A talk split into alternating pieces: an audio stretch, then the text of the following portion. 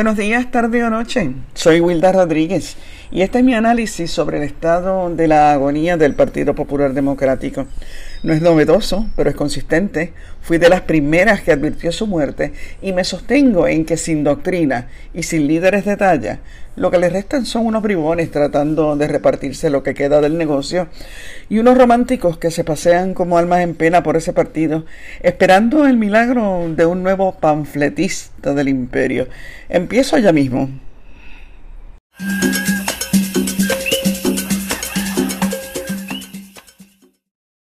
Este es el podcast de Wilda Rodríguez, considerada por sus pares como la decana del periodismo puertorriqueño contemporáneo. De aquí no me vota nadie es el decreto que se sostiene en este espacio de una periodista que no rinde pleitesías ni acepta cortapisas. Wilda Rodríguez los miércoles en análisis profundo y los domingos en respiros necesarios para el país. Dos episodios de podcast semanales. El de hoy miércoles empieza ahora.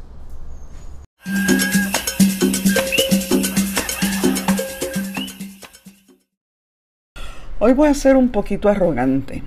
Hay analistas y comentaristas que por fin han acogido con naturalidad la agonía del Partido Popular Democrático, el principio del fin eh, en la figura misma de Luis Muñoz Marín, a quien yo he llamado desde hace tiempo el panfletista del imperio, en contraposición a su autodenominación en el poema más famoso de Luis Muñoz Marín, de él mismo, eh, donde él decía yo soy el panfletista de Dios se atrevió a decirlo. Y se lo creyeron cuando realmente le dieron el libreto escrito. Pero también el desmoronamiento, el desmoronamiento de la doctrina del Partido Popular, la del partido, el ideario, el, montado sobre una ficción diseñada a la medida en Harvard y en. Eh, la evolución de ese partido a un negocio, igual que su homólogo, el Partido Nuevo Progresista y la, y la muerte física, moral, bastante tristeza de sus mejores líderes. De todo eso yo vengo hablando por años como periodista y como estudiosa de los procesos de mi país. Sí, fui de las primeras que hablé de la muerte del Partido Popular Democrático y muchos de los que hoy la proclaman rechazaron mi análisis como deseo. Decían que era wishful thinking de una opositora ideológica que lo soy, pero antes de eso soy periodista, soy cronista de la historia de mi país.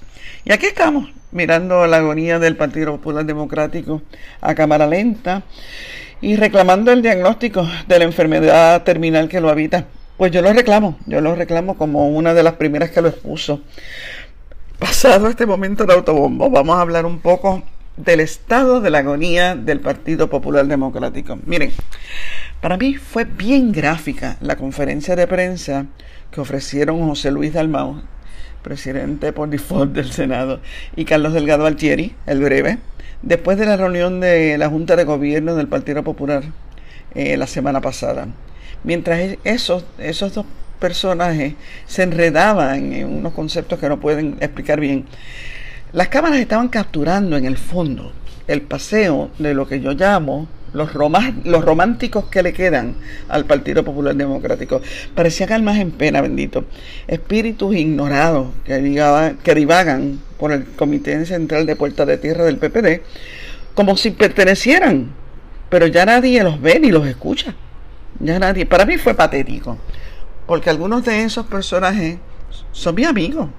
Aunque ellos son los primeros que dicen que los periodistas no tenemos amigos. Miren, eso es falso. Los periodistas sí tenemos amigos. Y somos buenos amigos.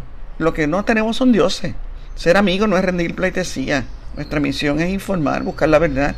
Y en esa misión no pagamos peaje. Los que somos periodistas de verdad no pagamos peaje. En fin, que la imagen, la imagen que les describo fue bien patética. Esos románticos todavía no están listos para esta conversación. Vamos a decirlo bien claro como se dice ahora, no estamos listos para esa conversación. Pues no, ellos no están listos para esta conversación. El Partido Popular eh, es una discusión que trasciende sus líneas por el saldo de daños y provechos algunos que le ha dejado al país. Eh, decir allá ellos que son populares y se entienden no aplica con el partido porque fue hecho a la medida por el país administrador para establecer una colonia permanente por consentimiento y no lo ha logrado, no lo ha logrado. Y eso hay que enfatizarlo siempre, no lo ha logrado. El Partido Popular es y seguirá siendo el enemigo de esa libertad y democracia que propone como su legado. Y su muerte en la vida de un nuevo país, hay que decirlo, pero viene lenta, viene lenta. En estos días eh, ha, ha surgido el tema porque el Partido Popular se propone elegir un nuevo presidente con la misión de reestructurar, reorganizar y levantar ese partido a nivel nacional. Bueno, eso es lo que dice. Muy importante esa diferenciación porque a nivel municipal ese partido se considera a sí mismo el principal partido del país por tener la ventaja legislativa eh, en número de escaños gracias a los escaños que le proporcionaron los distritos y la mayoría de las alcaldías. Pero eso es una ventaja bien cuestionable que conste. Podrá tener mayoría legislativa, pero no tiene el control de la legislatura. Podrá tener la mayoría de las alcaldías, pero no tienen los recursos económicos y los recursos políticos para declarar una hegemonía municipal o sostenerse como fuerzas regionales que enfrenten o modifiquen las políticas del gobierno central. Miren, un ejemplo craso de eso que les estoy diciendo es el caso del COVID, el caso de las vacunas. Un, municipio que tuviera eh, la autonomía que se merece y, los recursos que debería tener, que no le regatea, que no le regatee el, el gobierno central. Es un municipio que se respete. Debería tener los recursos para cubrir la necesidad de vacunas de su gente. Si se las regatean de parte del gobierno central, sin esperar que el gobierno central se, las se las dé. Igual que el gobierno central debería tenerlos y los tiene si quisiera, para no esperar por las regalías de vacunas federales, pero ese es otro tema, claro. Pero, pero un municipio debería poder hacerse cargo de sus ciudadanos. Pero los municipios de nuestro país son demasiado dependientes del gobierno central como para considerar que una, una mayoría de alcaldías de un partido, el que sea, hace una gran diferencia. No la hace, no la hace. Pero siguiendo la línea principal de este análisis, donde ya no cuaja y difícilmente vuelva a hacerlo el Partido Popular es a nivel nacional. Y eso es una realidad. Porque el problema es que le faltan las dos cosas que necesita un partido nacional. Le falta una doctrina y le faltan líderes de talla. La mediocridad eh, de, de, su liderato legislativo es suficiente para sostener eh, lo segundo. No hay líderes de talla, no los tienen. Miren, José Luis del Mau es un tipo buena gente tiene a su favor que estudió leyes en lo que fue la magnífica escuela de leyes de Eugenio María de Hostos, donde obviamente se tiene que haber codiado con mentes reformistas, revolucionarias que proponen el cambio social. Pero de eso hacer una lumbrera, cuya sabiduría le hace capaz de presidir el Senado y reorganizar el Partido Popular Democrático simultáneamente, es otra cosa. A las dos posiciones llega por carambola, por default no tiene una trayectoria, una trayectoria de liderato evidente ni de carácter profundo. Es, de lo que le queda al partido. Eres, eres, un líder de lo que le queda al partido. Y de lo que le queda capaz de seguir instrucciones. Porque ese es el estilo de ese partido. Unos mandan y otros obedecen. La época de líderes que mandaban y iban ya pasó hace rato para el Partido Popular Democrático. Los que mandan o pretenden mandar se mantienen rezagados, haciendo lo que les conviene, repartiéndose el bizcocho, mientras son otros los que dan la cara. Y a veces les sale bien y a veces les sale mal. Le salió mal, por ejemplo, con el candidato a la gobernación Charlie Delgado Altieri, le salió muy mal. Como hemos dicho mil veces, los partidos coloniales se han convertido en un negocio sufragado por el país administrador, que por cierto se le fue de las manos, le montaron la, de, la deuda pública en más de 70 mil millones eh, de dólares. Y en esas estamos a ver cómo arreglan eso, pero, eh, pero la realidad es que los dos partidos coloniales se convirtieron en unos negocios. ¿Para qué? Para bregar con el dinero federal, para bregar con los fondos que llegan, para bregar con los fondos que tiene el presupuesto de Puerto Rico y para repartirse ese presupuesto entre amigos del alma, para repartirse ese presupuesto entre contratistas que ellos eh, tienen y a veces son ellos mismos, a veces son contratistas que son... Eh, eh, han, estado en el gobierno y luego salen a ser contratistas del gobierno. O sea que realmente los partidos eh, coloniales se convirtieron en, en sendos negocios y siguen siendo sendos negocios. Y el Partido Popular está tratando, eh, lo que queda del Partido Popular, está tratando de sostener ese negocio hasta donde alcance la sábana.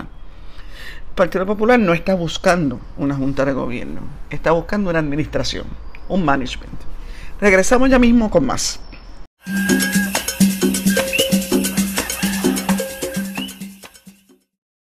Ya va la imprenta el libro sobre la otra faceta de Wilda Rodríguez, la de cocinera. Recetas contadas. La cocina de una periodista es un libro por petición. Además de sus méritos como periodista, se le reconocen los de cocinera y este libro es una prueba de que la cocina es también un buen lugar para la crónica. La periodista cuenta sus recetas y su andadura por los fogones con su acostumbrado estilo directo y ameno. Suman 82 las recetas que aparecen en este libro. Espéralo, que pronto estará a la venta.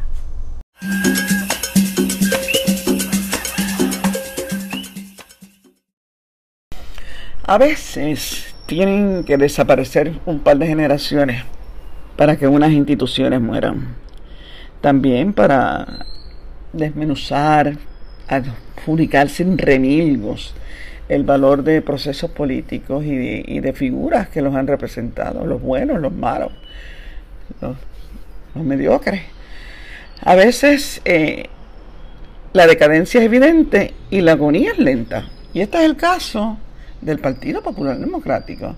Esta semana pasada, el escritor Eduardo Lalo, que por cierto tiene junto a Néstor Duprey un podcast muy bueno, muy, muy bueno, que se lo recomiendo con gusto.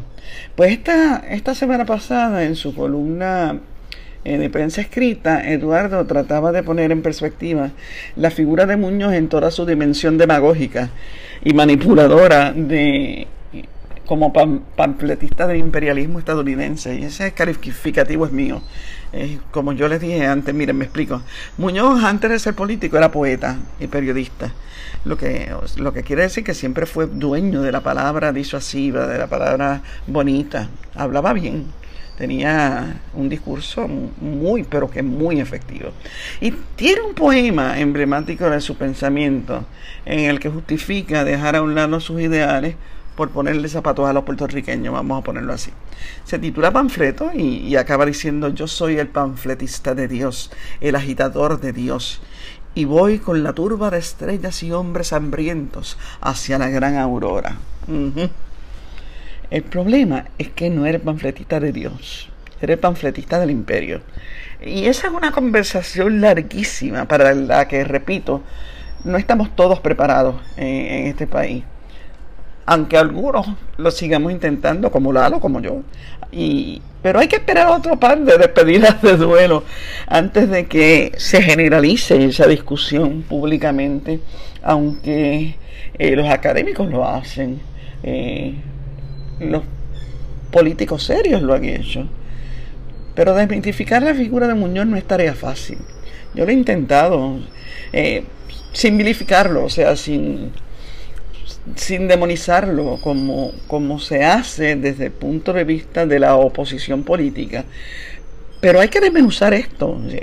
Él o, se creyó realmente que era el ideólogo de la colonia permanente por consentimiento, que realmente se alimentaron los académicos norteamericanos de Harvard y de Yale eh, de, de, fines del siglo pasado, cuando intentaron eh, crear un nuevo tipo de imperio, un imperio generoso. Querían, querían ser un tipo de imperio eh, sutil, que, que, la gente los aceptara y que fueran eh, la contraparte de los imperios crueles y, y, malvados que habíamos tenido y seguimos teniendo. Pero, pero fue una hechura, fue una hechura de los académicos norteamericanos, igual que lo fueron los los famosos, este, el caso insulares. O sea, y él, Muñoz, eh, se creyó realmente que él era ideólogo cuando le dieron el libreto escrito. Y entonces, si él se lo creyó, pues era un tonto útil. Y eso no lo deja bien parado ante la historia. Si lo hizo a sabiendas de que estaba participando en una ficción, en un engaño histórico de grandes proporciones, fue entonces su cómplice y eso tampoco lo deja bien parado. Pero ciertamente eh, el saldo de la doctrina que acogió Muñoz para el partido que fundó en 1938 es lo que nos ha traído a donde estamos. Podrán echarle la culpa a los corruptos que vinieron después eh, por ese engaño original de democracia, pero ese engaño original de democracia es el caldo de cultivo y es responsabilidad de quién? Es responsabilidad del imperio y de Muñoz. ¿Fue un pendejo o un hijo de puta? o fue un ser trágico con sus luces y sus sombras que dentro de su arrogancia se pasó por más de lo que realmente fue. Esa es la conversación para la que yo digo que todavía no estamos listos. No estamos listos para una conversación generalizada sobre ese tema. A lo que parece que empezamos a entrar eh, es a la de la decadencia de un partido que se ha quedado sin razón de ser y se ha quedado sin líderes. Eh, se ha quedado sin razón de ser porque no tiene un ideario, no tiene un ideal, no tiene una doctrina que proponer. Eh, esta conversación todavía se mantiene en la pelea chiquita entre lo que llaman antipopulares y lo que son propopulares. Y no se analiza todavía el análisis profundo nada más que a cierto nivel. Eh, tampoco y mucho menos proyecciones reales y válidas para el país sobre lo que significaría la desaparición del Partido Popular Democrático. Pero, pero realmente, pero sinceramente hemos adelantado un montón. Ya a nadie le queda dudas de que el Partido Popular agoniza como partido nacional, aunque mantenga cabezas de playa en muchos municipios. Eh, ya todo el mundo entiende que las figuras que mueven los hilos en ese partido son los que se quieren repartir la porción del botín que queda a la, que tienen acceso a ellos. Eh, que el botín es bien grande, el botín es bien grande en este, en este cuatrienio, pero, pero está mucho más vigilado que lo que estaban anteriormente. Así que eh, ahí quedan los que se quieren repartir esa parte del botín a que tiene acceso, a que tienen acceso. También que es un partido de derecha neoliberal más, eso también ha sido una conclusión a la que ya hemos llegado y, y yo creo que ya eso es una conclusión generalizada. Bueno, cuando regrese resumo este análisis, pero no lo concluyo. Estamos muy lejos de su conclusión. Los podcasts están sustituyendo la radio comercial que ha degenerado de manera espantosa en el mundo entero. Del medio confiable y responsable en el que las generaciones de todo un siglo dependieron para información y entretenimiento, las emisoras radiales en su inmensa mayoría han pasado a ser boletines comerciales y de propagandas proselitistas. En muchos países los podcasts ya son el medio por excelencia para una audiencia más selectiva que la que prende un aparato de radio por lo oírlo sonar. Vienen en sabores, buenos, mediocres y malos, pero usted los escoge. Siga el podcast de Wilda Rodríguez para un análisis sin cortapisas ni compromisos con nadie que no sean ustedes. Miércoles y domingo, Wilda Rodríguez en De aquí no me vota nadie.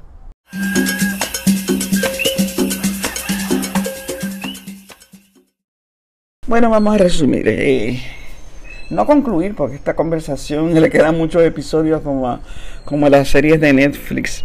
Yo le he dicho anteriormente y yo trato de ser bastante parca en estos podcasts porque no parca en términos eh, de análisis, sino parca en términos de palabras, porque como les he explicado anteriormente, la, la atención de los oyentes tiene un límite, tiene un límite y eso hay que respetarlo.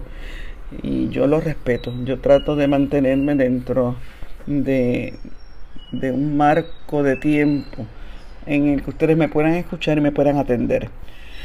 Así que voy a concluir esto diciendo lo siguiente, y no he acabado con este tema, como le digo, este tema no se acaba aquí, este tema sigue. A mí lo que me alegra muchísimo es que se esté generalizando. Lo que me alegra muchísimo es escuchar a gente que antes me, me, tiraba como, como ideóloga, me tiraba como eh, que yo partía de deseos para hacer los análisis y ahora los escucho diciendo lo mismo que yo digo, como si fuera nuevo a veces. Eh, ¿Qué les voy a decir? Es imposible saber cuándo se va a cerrar la puerta del Comité Central de Puerta de Tierra del Partido Popular Democrático, pero se va a cerrar. Eh, no sé qué van a poner allí, pero muy cerca de allí tienen la Asociación de Alcaldes, que podría convertirse en una sede central para lo que quede de ese partido como partido municipal o eh, podrían mudarse al otro y no sé, no sé, pero de que se cierre como como puerta de un partido nacional se va a cerrar. Se va a cerrar. El Partido Popular no vuelve a ganar unas elecciones. Los números no paren más y el Partido Popular ha perdido consistentemente lo suyo hasta un vergonzoso 30-31% del voto de la mitad de los electores del país. Del Partido Nuevo Progresista también podemos hablar, hablaremos más tarde, pero ahora estamos hablando del Partido Popular Democrático.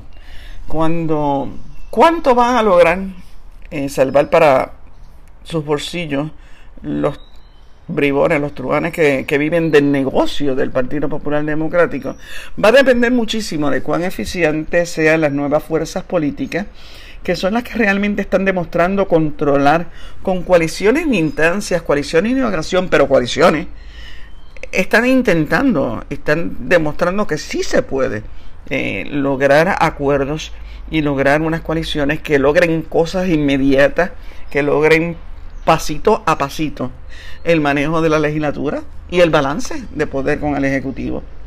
O sea, estos cuatro años van a ser determinantes en un nuevo orden político, pero también en el saqueo y, en la salida paulatina del Partido Popular de muchos actores que van a buscar nuevos negocios cuando vean que estos no les rinden más beneficios, no le llenan más los bolsillos.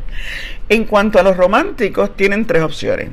O se separan de ese partido y forman un nuevo partido político, para lo que primero tendrían que hacer es formular un nuevo ideario, una nueva doctrina, buscarse un nuevo panfletista del imperio, que yo dudo que lo tengan. El imperio no les está haciendo mucho caso. Los están dejando sueltos como gavetes. A ver, después de haberle dado hasta, tirado hasta con las tenis durante todos estos pasados años deshaciendo, desmontándole el muñeco que montaron en 1952, le están haciendo muy, muy poco caso. Pero podrían, podrían buscarse un nuevo panfletista del imperio o, podrían pararse sobre sus pies, crear algo realmente diferente que aguante el escrutinio de la comunidad internacional. Podrían, podrían, ¿por qué no? ¿Por qué se le, puede, ¿por qué se le tiene que negar esa posibilidad? Pero tienen que venir con una doctrina y con un set de líderes nuevos, o si no nuevos, con suficiente cultura política, eh, que, sean más frescos eh, que los que han dado hasta ahora, como, como para impresionar a un electorado que ya está curado de espanto. O sea, yo creo que esa es una posibilidad, que los románticos se vayan y se organicen en un nuevo partido y dejen de ser almas en pena vagando por, la, por el Comité de Puerta de Tierra. O abandonan el nido y se integran a otros proyectos políticos. Eso es también una segunda posibilidad, integrarse a otros proyectos políticos que les sean afines. Algunos de ellos eh, tiran más para la derecha que para la izquierda, así que algunos de ellos se podrían integrar a otros proyectos políticos de derecha o se podrían integrar a otros políticos de, de centro izquierda y de izquierda eh, porque también los hay. Hay unos que están más allá de la centro izquierda que de lo que es el centro derecha, así que también una tercera posibilidad es retirarse a escribir sus memorias, esperar que alguien los recuerde y, escribir sus memorias. Esa es la realidad. Así que esas son las posibilidades ahora mismo. Esta, esta discusión sobre el Partido Popular Democrático que se generaliza y apenas empieza, estos cuatro años van a ser determinantes para ese partido. Estos cuatro años van a ser determinantes para el nuevo orden político en Puerto Rico. Estos cuatro años van a ser determinantes para ver si es posible un nuevo país. Así que vamos a seguir con esto, vamos a seguir hablando de esto, nos vemos la semana próxima. Yo creo que la semana próxima les voy a volver a hablar de periodismo porque es un tema, un tema bien recurrente, es un tema que no, que no, que no amaina Gracias por escucharme. Que les vaya bonito.